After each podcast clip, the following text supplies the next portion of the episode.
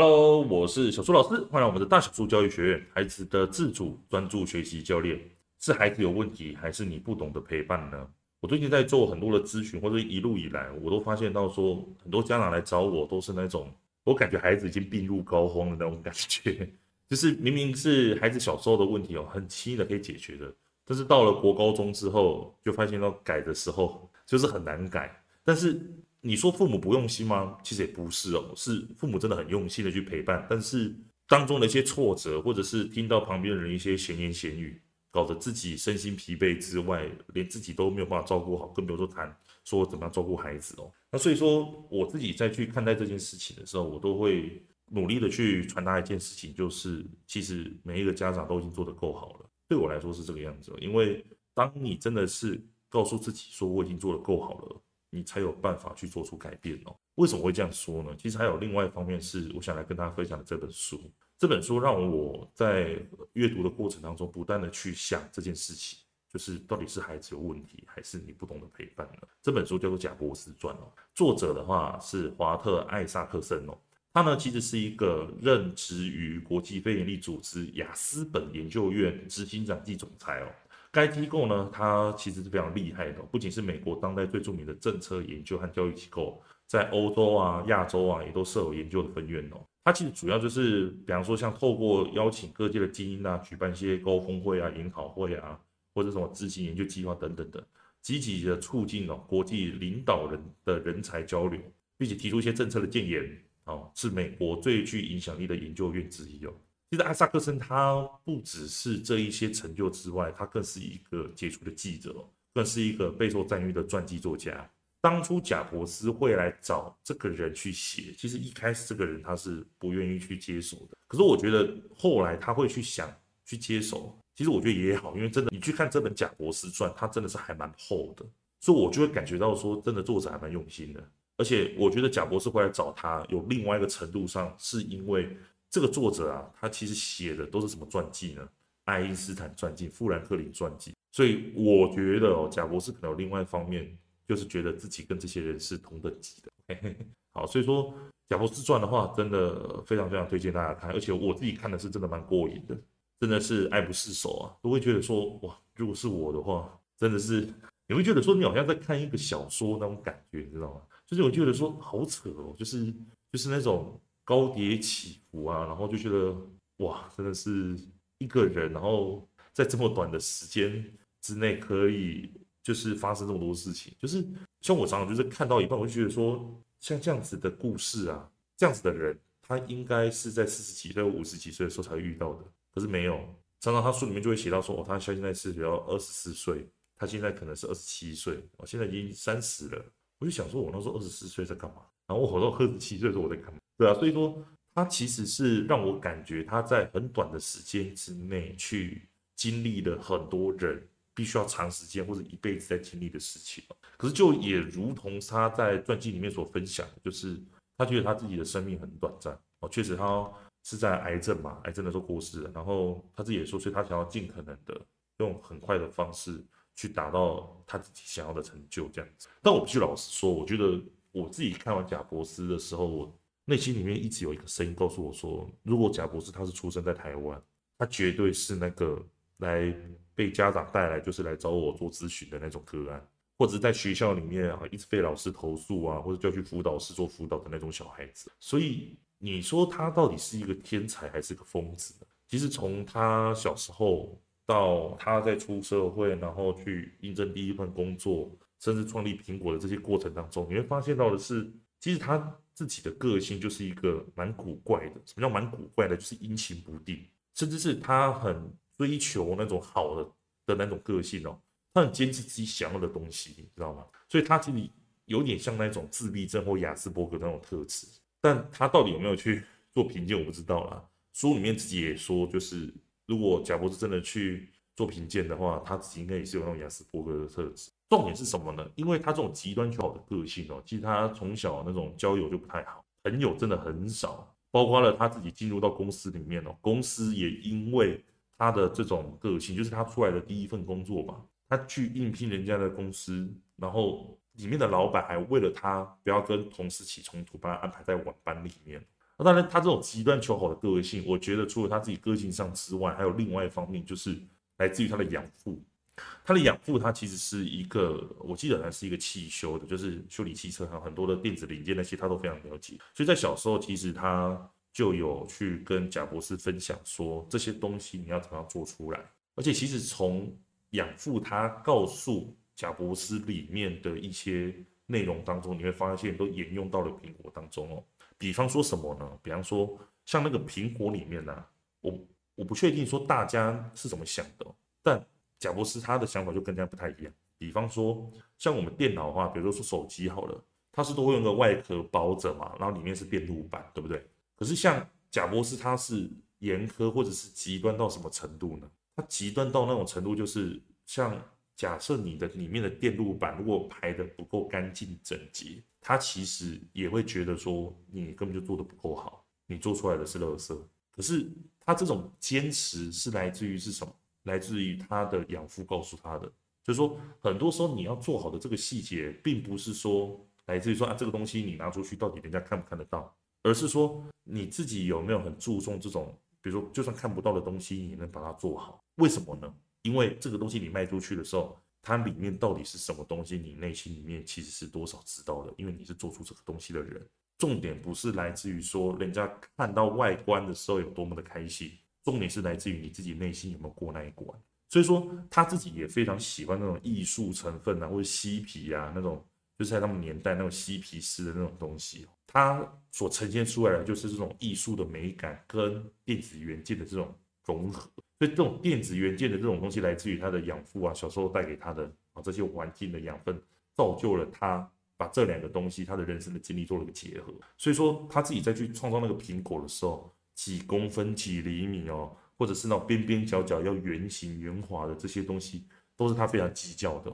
就是比方说，像在书里面有提到是说，像很多工程师都觉得说，在那个时候，他觉得一个电路板里面可以有很多的 USB 插槽是好的。越多越好，代表说你可以一次装很多东西嘛。可是对贾伯斯来说，他就觉得不是，你必须就只能做什么东西而已，因为这样子越干净、越简单越好。其实贾伯斯会有这样子的一个想法，我觉得有很大的原因是来自于禅宗哦，他非常推就是佛教那一块的东西，他自己也是一个常常在做冥想，往自己内心深处找答案的人，所以说他自己再去。呃，面对他自己的产品或苹果这些东西，甚至他自己的个性，我觉得真的是各方面的一些集大成这样子。所以说，我自己在去看这些内容的时候，我都想是说，是不是真的是伟大的人，真的都是有一些偏执，就是他不会去在乎说到底别人怎么想，因为你不管怎么在乎别人怎么想的，你终究会回到一个问题，就是我到底想要做出什么样的。所以你会发现到的是，很多时候我们再去谈教育这件事情哦，比方说你可能今天听了小树老师的话，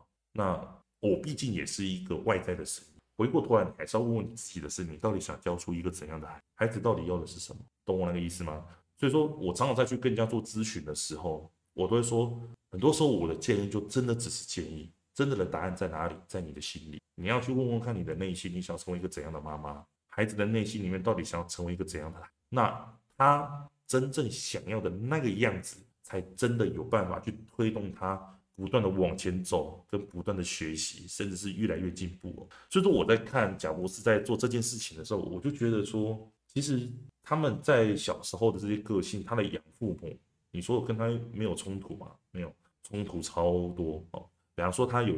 呃有一次，因为他的养父母就是在确定要领养贾博士的时候，他其实在那个合约上面有写，有确定说就是呃贾博士的原生的那个妈妈。有提出的要求，条件之一就是要让贾博士读大学。而他的养父母也非常尽心尽力的去做这件事情。可是到最后，养父母他们所决定要让贾博士读的那个大学，跟贾博士自己想要的是完全不一样的。但是这样子的冲突之下，我只举几一个，就是这样子的冲突之下，养父母还是决定遵照贾博士他的想法。所以尽管内心里面并不是希望贾博士去做这件事情，但是还是选择尊重了他。而这件事情其实不止发生一件，我相信是好多件，只是说书里面举出来的就是可能三四件吧。但我相信平常生活当中一定有很多很多都是这样的，就是很多的冲突在，但是最后还是选择尊重贾伯斯。你就发现到说，小朋友他在从小的时候就是在这样子的环境当中长大。他在苹果公司里面的时候，其实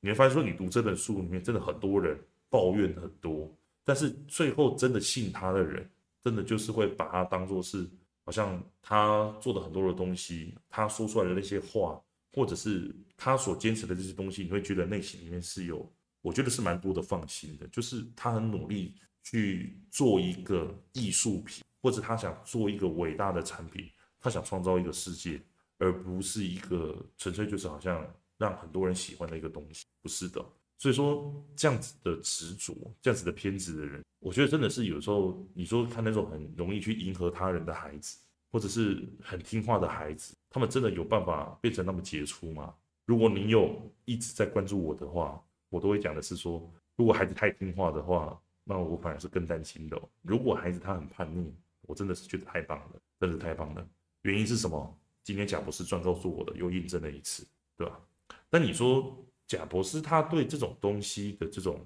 坚持，这种好的坚持，除了他自己个性上这种可能你说雅思的这种特质，还是说从小这些生活习惯所养成的，那这样子的特质，难道就只能有这样子的孩子去做吗？其实我告诉大家，不是的。对我来说，我觉得他对苹果这种坚持，就像是什么一样嘛？就像是。平常妈妈你，或者是呃我们自己的妈妈们，在看到我们家房间，或是你看到孩子的房间，假设都很凌乱的话，你内心里面是不是都觉得很想要去帮他整理好，或者叫他把东西整理好？当孩子只要有一个东西摆错位置，或者只要有一天东西，比如说餐碗没有洗啊，没有准时上床睡觉啊，没有什么按东西来，其实我觉得他对我觉得贾博士对这种苹果的这种坚持。这种细微的努力，其实是跟我们在面对孩子，或者很多妈妈们在面对孩子房间那种杂乱程度，想要让他们整理干净的那种是一样的。所以你不要觉得说，哦，好像孩子一定要有一个雅思的特质或自闭的特质，他才能对什么东西有坚持吧？其实不是的，其实每个人对坚持的事物不一样。妈妈们可能对孩子的房间有坚持，那贾博士只是对他的就是 Apple 有坚持。那说了极端的个性这件事情，我觉得。我不知道怎么讲，就是我我让我开始去想的是说，我自己平常在开公司里面，我到底有什么东西是一直在追求好的？尽管我自己在这条路上一直告诉我自己说哪些东西要做好，哪些东西要做好，但苹果就是这本书告诉我的另外一个方面，就是我要想得够大，我要想够大，并不是只是做好而已，做好只是一个基本。那它也让我学习到的就是你要想得够大，然后努力的去做出那个伟大的东西。至于旁人怎么看都不重要哦。都不重要，因为为什么？你到最后还是回归到你的内心，你自己想要成为一个怎样的人？OK，所以在看书的过程当中，我也学到了，就是说，很多时候那种伟人，他们其实啊，在去看待自己产品的东西，或在分享自己东西的时候，他们其实是真的只看好的地方，知道很多的缺点没有错，但是他会告诉自己说，一直去看好的地方。举个例子哦，比方说，我身边有很多的老板，或是自己那种接案创业的，就是人。你说他们对创业这件事情有恐惧吗？我相信是有非常非常多的。可是他们都会有个特质，就是他们很努力的，就是去做这件事情的原因，是因为他们只想着要成功，他们真的没有时间去想说失败之后要怎么办。我以前在看这句话的时候，其实是在其他本书，但是我忘记是什么书了。我就觉得说这种感觉好像有点像是屁话，你知道吗？真假的，没有担心过什么的？但是。我真的在自己创业之后，见过这么多老板，然后也咨询这么多个案。因为我自己做咨询的过程当中，也遇到很多那种家长，他自己也是创业的老板啊，比方说是某某上市公司的副总哦，或者是董事长，他们这一些人再去看待说，就是成不成功这件事情，是真的是全身心的去投入，你知道吗？真的没有去时间去想说啊，怎么？这件事情做不好，说我该怎么办？没有。他们就会去想说，哎，我要成功，那我要去招哪些资源？我去招哪些人进来？因为这个东西真的就是很棒，我想把这个东西分享给很多人，我想把这个东西做出来。所以他们会一直去追求说，到底这个好的地方在哪里？我知道有那些缺点没有错，OK，那我们现在看，你要看看它的好嘛，这样子。所以说，贾博士他也是有这样子的一个特质，而且他其实就像我刚刚讲，他其实是深受一些宗教文化上面去影响，他其实非常追求就是那种极致简单的人。而且我觉得他真的是一个非常强大的那种，就是所谓的业务人或者销售人，你知道吗？就是他在苹果身上所花的那心思，让我看到一面，就是你真的去很在乎这个东西的话，别人也会跟你一样去在乎它。比方说，像他们要去做那种新机展示，他自己会去坐在台下，然后去想说，到底每一个位置看到台上的那种氛围是怎么样的，或者是说，这个这款东西设计出来的时候，它的外观到底是透明的哦，到底哪些角度啊，哪些是什么样的，他会去在意这些细节哦。所以说，这些东西都是他要去专注去把一件东西做到很好的的一个就是例子哦。像那个简单的东西啊，比方说一个电路板里面可能有，比如说五十个晶片，他就会觉得说市面上都有五十个晶片没有错，但是我们要做到四十五个晶片，就是越来越少，越来越少，甚至他很很容易去说服那些投资人，知道吗？比方说在书里面有讲到一句话，就是他其实有去跟那个之前有一个百事可乐的一个执行长，我记我忘记是执行长是谁，反正就是有想要把他挖角过来。他们聊了蛮多的哦，聊了蛮多的。尽管对方其实不太不太想要过来了，但是贾博士就说了一句话，那一句话我之前在其他网络上也有看过啊。但是因为我从第一页开始去看这本书的时候，看到这一段的时候，我真的被震惊到了。他就是去问那个，去他就去问那个人哦，贾博士就是去问那个人说：“你到底是想要卖一辈子的糖水，还是要创造未来？”还是要创造伟大这样子哇，然后那个人就整个被震惊住了，这样子。原来在我眼里，呃，在你的眼里，就是我的这些产品就只是一一个糖水而已。雀巢，百事可乐不就糖水吗？对啊，所以这些东西其实是一个，我觉得他的一种人格魅力，而且他很容易去说服这一些比他厉害的人去加入到他的团队当中，对啊，而且你说说服其他厉害的人吧，其实我觉得他是一个能够让人家看到未来的人。就是我之前有在呃其他的课程当中，我分享到一件事情，就是你要去能够让你的孩子看到看到未来，就是你跟孩子的关系其实就有点像是老板跟员工那种感觉。如果员工在你身上都看不到未来的话，那他只会去寻找外面的这一些人，因为他只能在这些人上面看到未来嘛。那如果说你自己都成为那个讨厌的人了，那孩子他自己会喜欢你吗？他喜欢他自己吗？就不会啊。所以其实贾博士他是一个，我觉得在这么多的嘈杂的声音当中，就是批评当中，为什么会有这么多忠心耿耿的人？是因为这些人在他身上看到了未来，去让人家了解到说，哦，原来什么东西叫做好，他自己去定义了一个东西，什么叫做好，而这个东西是由谁说了算？他自己说了算。所以他书里面一直在传达的一件事情，其实是让我非常的认同的，就是真的我们教孩子的时候要遵照自己的内心去教。遵照自己的内心，什么叫遵照自己的内心？就是有时候你真的静下心来去想一想，就是人家所说的东西到底是对的还是错的？真的是适合我们家的孩子吗？哦，包括了就是我自己有的时候在面对我自己咨询的个案，我都我到底也会想一想说，到底那一些啊，平常我自己在上课的那些老师啊，比如心理师啊、咨商师啊，他们上课所分享的这些内容，真的适用于我的个案吗？其实后来到最后你就发现说，真的你去。你你你你去妥协，去用那些呃，人家所谓的智商的技巧或者咨询的技巧，其实对我来说，我觉得你跟个案所建立的关系，那些都只是一个皮毛而已。就像是我常常在去跟个案在分享的，就是说我们在去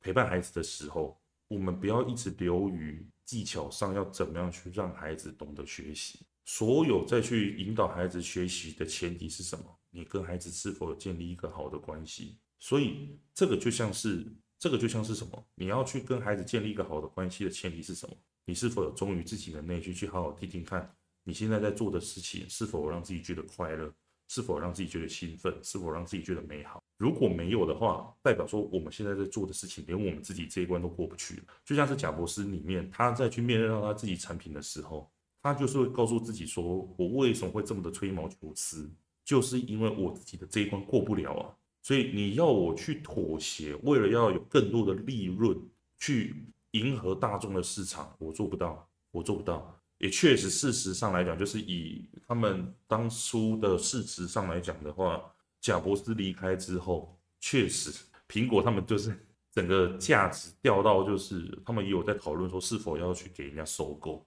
对啊，所以说你到底是想要创造一个伟大的产品，还是为了要赚钱？然后去妥协，就是市场上去迎合市场。其实我自己绕了一圈之后，我自己觉得在咨询上面也是哦，我都觉得说我们更应该去听从自己的内心，就是技巧方法归技巧方法，你自己心里面到底过不过那一关才是重点。所以回过头来，一开始讲的就是到底是孩子的问题，还是说我们不懂得陪伴的？其实我一直都是在传达一件事情，就是孩子他其实是没问题，孩子真的是没问题。OK。我相信孩子被创造在这个世界上，我们生孩子出来，其实孩子他最一开始就是那个完美，只是我们到底有没有去发现孩子他美好的那个地方？所以像我自己在呃礼拜天咨询的时候遇到一个个案，他就跟我讲到是说他自己就是有追踪呃追踪我们大小树，就追踪我已经有三四年了。他自己在这些过程当中虽然有学习到很多，但是他也听到很多身边那些朋友啊、老师们啊。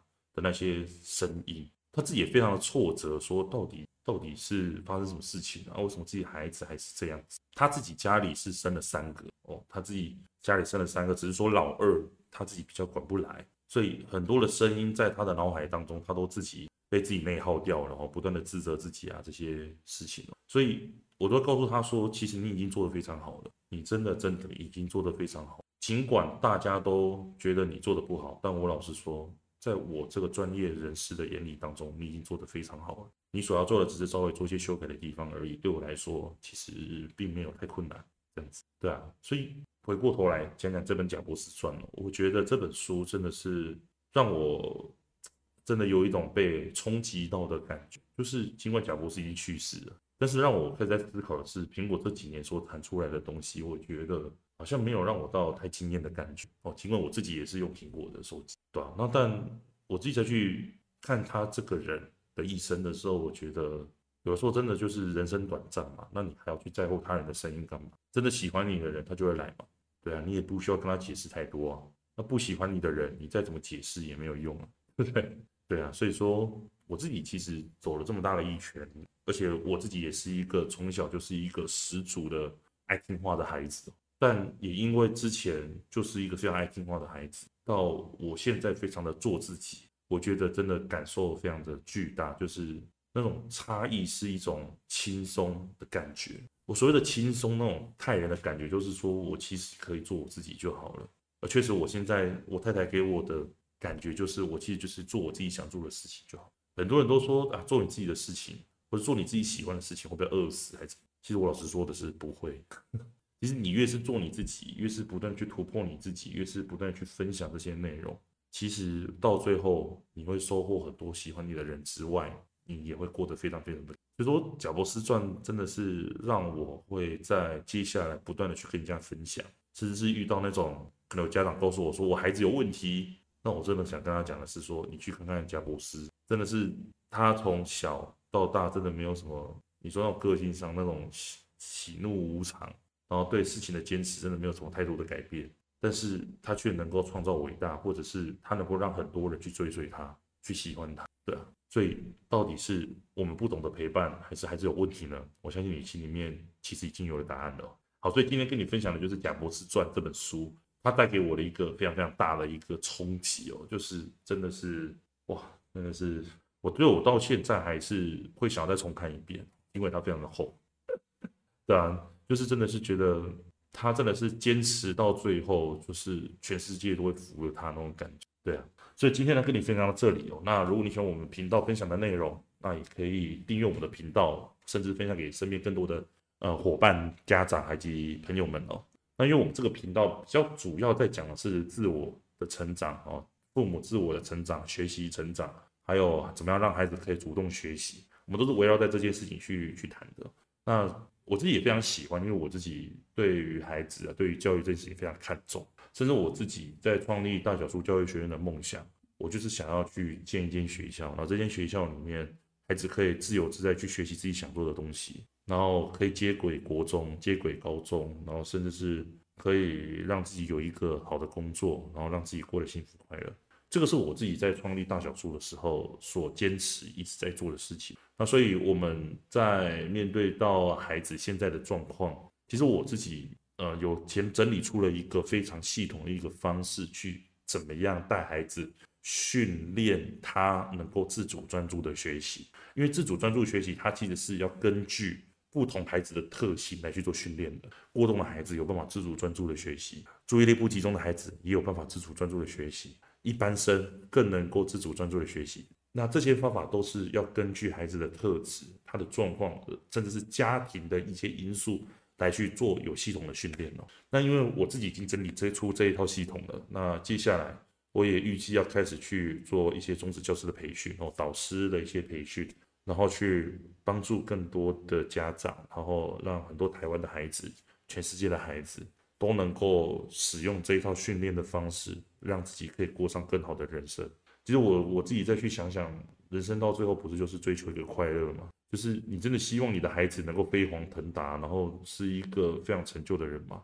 那这些这些要求背后的本质到底是什么？就是希望孩子可以幸福快乐，就是这样子，对啊。所以说，我们创立大小树一个最核心核心的原因，就是希望我们身为父母的自己可以成为更好的人之外，也能够去跟孩子一起自主专注的学习。孩子在长大之后也能够跟我们一样，成为自己想要，尤其或者是自己喜欢的那个孩子哦。那当然说，你我们有很多的课程内容，包括我们的订阅课程，就是加入会员的订阅课程哦。你可以加入到我们会员当中，我们会每周分享两部影片，然后有上百部的影片都可以让你来学习怎么样去陪伴孩子，怎么样去呃跟孩子做沟通，怎么去引导孩子。甚至是呃很多常见家长咨询的问题，我都帮大家整理起来了。那你加入会员啊，加入我们订阅课的会员里面，我都会来跟你做分享哦。那当然呃，我们也有每个月的沟通课，要来跟你分享说，我们要去怎么样有系统的去训练孩子能够自主专注的学习，甚至能够让我们过得很开心。我自己有一个个案，他两个国三的孩子，每天回到家就是打电动。他来跟我做咨询的时候。或甚至来上课的时候，那个孩子不但能够主动的学习之外，去准备他的会考。那个妈妈现在 每天过着自己想过的生活，然后跟他孩子之间的关系也变得非常非常的多。以前讲什么话，两个青少年的孩子都没在听的。现在不但是两兄弟，还会主动的来跟妈妈讨论，或者是分享学校的事情之外，他还会去谢谢妈妈说。平常对他这么的好，这样子。那当然，你说除了上课之外，老师可不可以直接做一对一咨询，说孩子的问题要怎么去解决？当然可以的。OK，那欢迎你，就是可以到我们的说明栏当中，我们的详细课程内容，或者是我们咨询的连接，你都可以在说明栏当中都可以找得到。那只是说咨询的话，你加入进来的时候，记得你要传个贴图哦，或者是把你的问题直接传出来，这样子我才能够去看到说哦，你有加入进来了，还有你有问题想要来做咨询跟提问哦。